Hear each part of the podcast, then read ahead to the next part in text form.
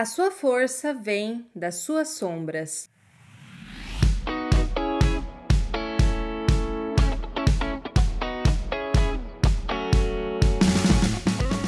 Eu sou a Paula Boarim, mentora de carreira, professora universitária, creator convidada do TikTok LinkedIn Brasil, e aqui eu falo sobre tudo que eu gostaria de ter aprendido quando eu comecei a minha carreira. O que você pode esperar desse podcast? Reflexões, provocações, um bate-papo de amigos tomando um cafezinho, falando sobre vida, carreira, angústias, aprendizados, medos. Sabe aquele bate-papo cabeçudo? Eu amo, espero que você também. Esse podcast conta com o apoio do meu novo curso Conversas Nem Tão Difíceis no Trabalho. Clique no link no descritivo desse episódio e conheça mais.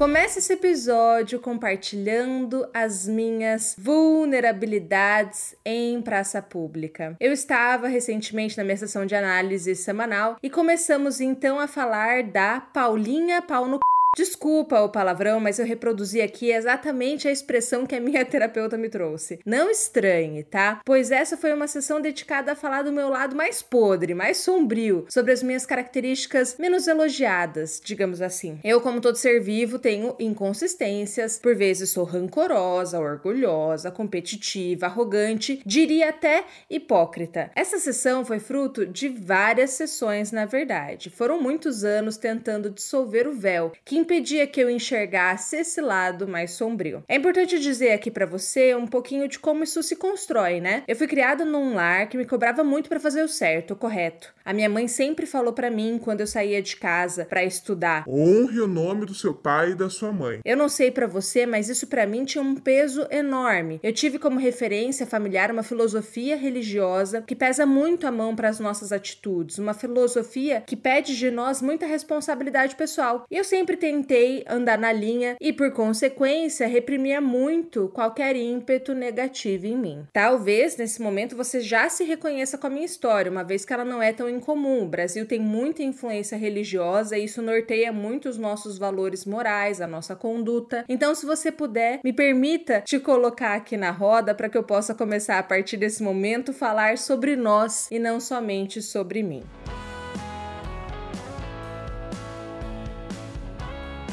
Quando nós ignoramos o nosso lado mais sombrio, quase sempre nós caímos em algumas armadilhas. E aqui vão algumas delas. Primeiro, nós criamos um mundo cor-de-rosa. Se eu não vejo mal em mim, eu não vejo mal no outro. Eu passei anos pintando de rosa a realidade e, como consequência, era constantemente enganada. Nada melhor para uma pessoa mal intencionada do que alguém que quer ficar nesse lugar de inocência e ingenuidade, se deixar guiar por preceitos conceitos ideais, sem entender que a realidade pede de nós um pouco mais de substância, um pouco mais de malícia. E se você reparar de modo mais global, muitos brasileiros ficam dentro desse arquétipo do inocente. Ai, eu não sabia. Ai, ninguém me falou. Pensa nos golpes que rodam todos os dias, golpes que desafiam qualquer lógica, mas parece que, que isso vive, isso é muito vívido no nosso país, isso está muito presente no nosso país. Por isso que eu entendo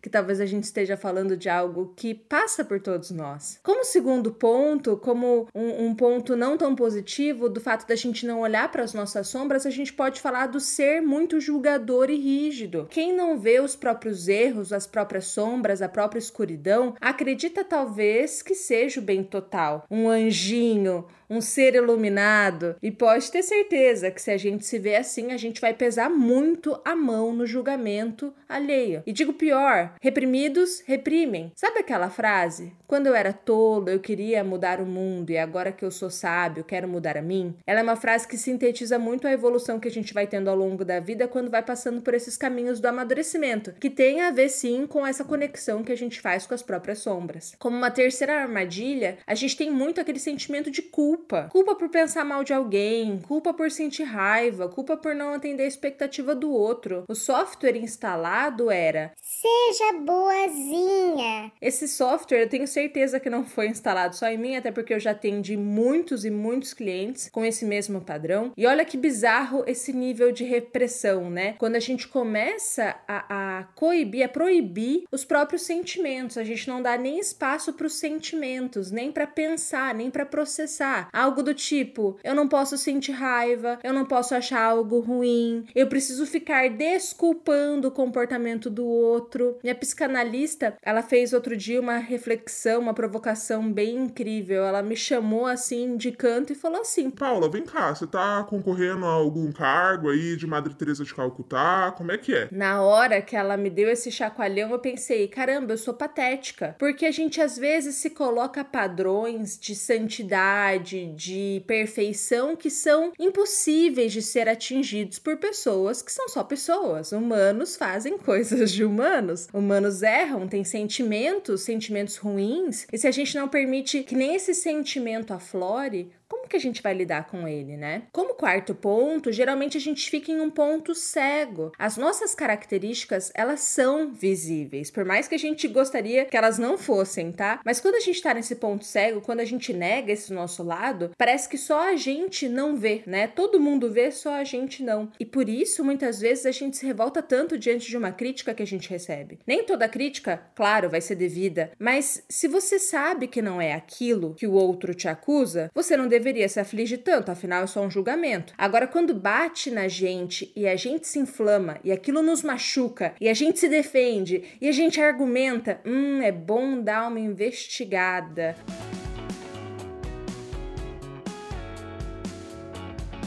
Eu tinha uma gestora que falava a seguinte frase: Bateu, doeu, toma que é teu. E aqui, compartilhando algumas experiências pessoais, eu penso muito que os feedbacks que mais me doeram eram aqueles que falavam de verdades que eu não assumia. Eu vou te dar um exemplo muito bobo para ilustrar. Eu tinha uma colega de trabalho lá em 2018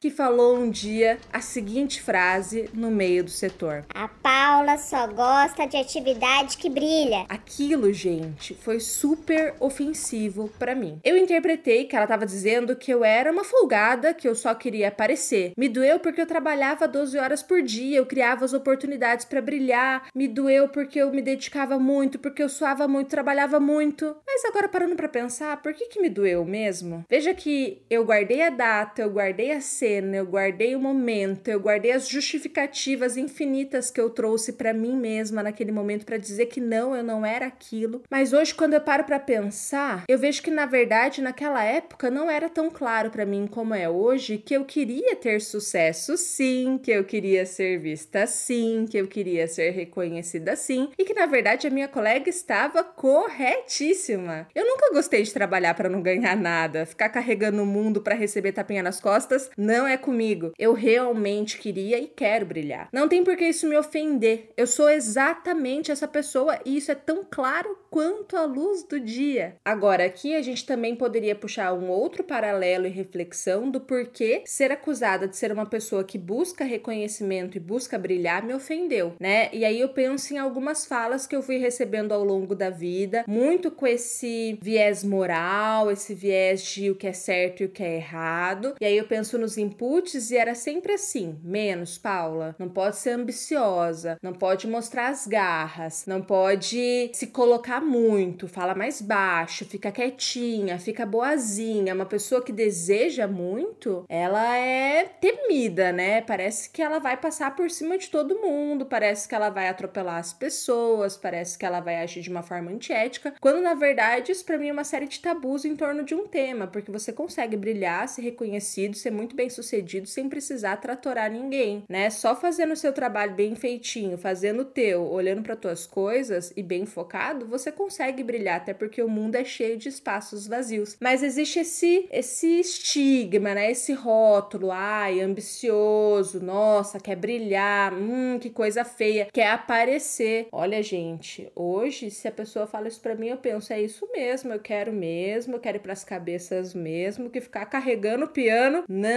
é comigo. Eu sou do time que gosta de trabalhar e gosta de ter o reconhecimento justo pelo trabalho. E eu não posso, e aí é uma reflexão que eu tô fazendo comigo e tô fazendo com você também, tá? Eu não posso e você não pode se ofender por buscar o que é justo para você, por buscar o que é ok para você, o que é legal para você, né? Como a gente se deixa ser envolvido pelas tramas, pelos julgamentos do outro e como a gente vai se reprimindo a partir do olhar do outro, né? E aí às vezes a gente já nem se reconhece mais, porque aquilo que era desejo mesmo, a gente já não vive, tá tudo reprimido e a gente tá só reproduzindo alguma fórmula que alguém falou que era certo. Duro, né? Vamos mudar isso aí, gente. Vamos. vamos abraçar as sombras e vamos mudar isso.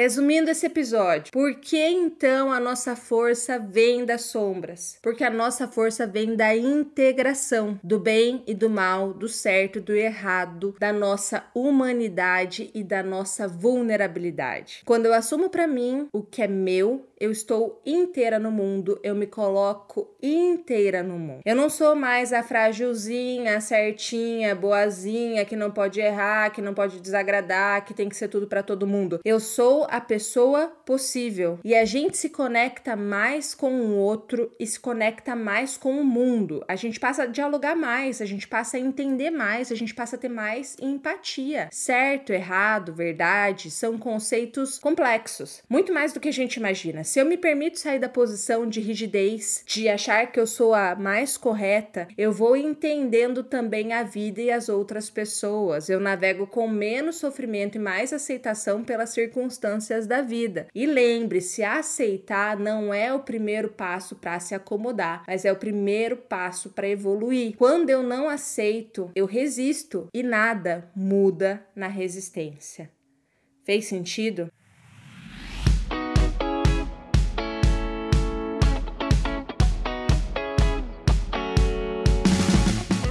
Esse é um podcast sobre assumir o seu lugar no mundo, sobre assumir a sua força, sobre se colocar inteiro nas situações, sobre se conectar com o outro da forma como ele é, não como a gente gostaria que ele fosse. Esse é um podcast importante. Por isso, você já sabe o que eu vou te pedir. Curte, compartilha, dá cinco estrelinhas no, pot, no Spotify, no Spotify, no Spotify e claro, me marca nas redes sociais que eu quero saber que você ouviu esse podcast e curtiu principalmente, né? Compartilha comigo as suas percepções. É sempre muito importante ler ou ouvir você. Nos encontramos no próximo episódio.